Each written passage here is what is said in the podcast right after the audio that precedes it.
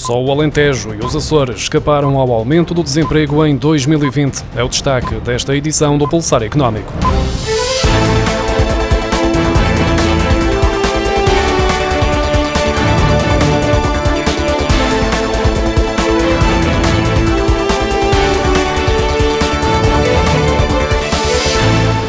No ano passado, a taxa de desemprego aumentou na maioria das regiões da União Europeia e, no caso particular de Portugal, apenas o Alentejo e os Açores escaparam a esta realidade, de acordo com os dados do Eurostat. O desemprego aumentou em Portugal dos 6,5% registados em 2019 para 6,9% em 2020, mantendo-se abaixo da média da União Europeia de 7,1% no ano passado, face aos 6,7% de 2019. Voltando a Portugal e por região, o Algarve foi a que registrou a maior taxa taxa de desemprego em 2020, com 8,4%, depois dos 7,1% observados no ano anterior. Seguiu-se a Madeira, com 8,1% no ano passado, face aos 7,1% em 2019, a área metropolitana de Lisboa, com 7,7% em 2020, depois dos 7,2% no ano anterior, e a região Norte, que terminou o ano com uma taxa de desemprego de 6,9%, acima dos 6,7% registados em 2019. 2019. A região centro fechou 2020 com 5,7% face aos 5% de 2019, sendo a região com a menor taxa de desemprego em 2020. Em sentido contrário, com descidas no desemprego em pleno ano de crise pandémica, seguiu o Alentejo, que terminou 2020 com uma taxa de 5,9%, depois de ter registrado uma taxa de desemprego de 6,9% no ano anterior. A maior descida foi conseguida nos Açores, ao fechar 2020 com 6,1% abaixo dos 7,9% observados em 2019.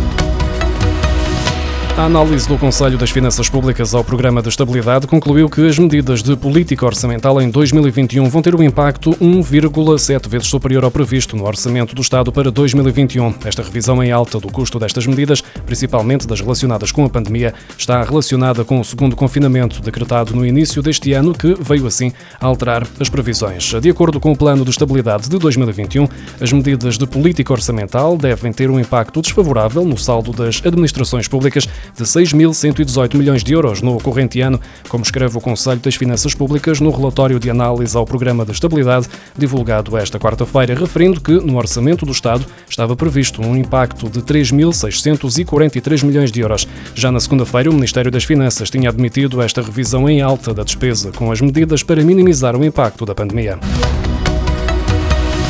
Em 2024, o Estado português teria de pagar cerca de 16 mil milhões de euros aos seus credores de mercado e privados, onde se incluem os bancos, fundos de investimento, gestoras de ativos e fundos de pensões. Grande parte deste endividamento foi contraído em 2013, 2014 e 2015, sob a gestão do governo do PSD-CDS de Pedro Passos Coelho. No entanto, para começar a reduzir o esforço previsto para esse ano, esta quarta-feira o IGCP, a agência que gera dívida pública, avançou com uma operação de troca de obrigações do Tesouro que permitiu aliviar esse pico na dívida de médio e longo prazo, amortizando mais cedo parte das obrigações do Tesouro que venceria em 2024 por conta de um reembolso mais tardio em 2034. A dívida não desaparece, é sim empurrada por um período de 10 anos, mas torna-se mais fácil de gerir uma vez que os reembolsos deixam de estar tão concentrados em 2024. Para se perceber melhor, as obrigações do Tesouro que vencem a 15 de fevereiro de 2024 têm uma taxa de juro de 5 5,65%, mas depois da troca,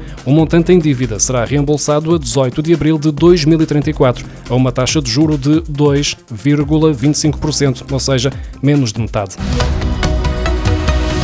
No primeiro trimestre, as exportações portuguesas aumentaram 6% e as importações diminuíram 5,7% em comparação com o mesmo período do ano passado, de acordo com os dados divulgados esta quarta-feira pelo Instituto Nacional de Estatística na estimativa rápida dos primeiros três meses de 2021. Com a divulgação da estimativa rápida do comércio internacional de bens relativa ao primeiro trimestre, o INE inicia a divulgação antecipada de informação sobre a evolução trimestral das importações e exportações de bens, baseada em informação recolhida até 25 cinco dias após o trimestre de referência. O próximo destaque mensal do Instituto Nacional de Estatística, com dados do comércio internacional, será divulgado a 10 de maio e a próxima estimativa rápida relativa ao segundo trimestre, a 28 de julho.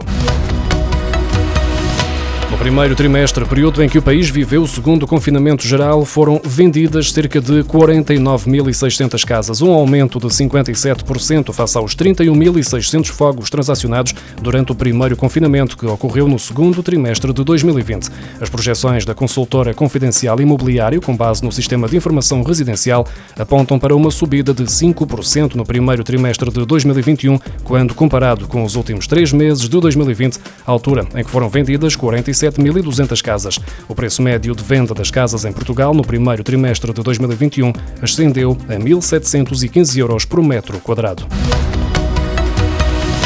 Mais de 3 milhões de declarações de IRS já foram submetidas no Portal das Finanças, quando ainda decorre o primeiro mês desde que se iniciou o prazo para declarar rendimentos de 2020. Segundo os dados da Autoridade Tributária e Aduaneira, o portal registava na terça-feira 3 milhões 48.484 declarações de IRS submetidas. Um balanço do Ministério das Finanças na semana passada revelou que já foram processados 396.853 reembolsos dessas declarações de IRS já submetidas no valor de 331 milhões de euros e 57.428 resultaram em notas de cobrança, no valor de 23 milhões de euros, que os contribuintes vão ter de pagar até 31 de agosto. O prazo para a entrega da declaração anual dos rendimentos oferidos em 2020 teve início a 1 de abril e termina a 30 de junho, sendo que cerca de 3 milhões e meio de agregados familiares podem beneficiar do IRS automático, o que torna a entrega mais simples e mais rápida.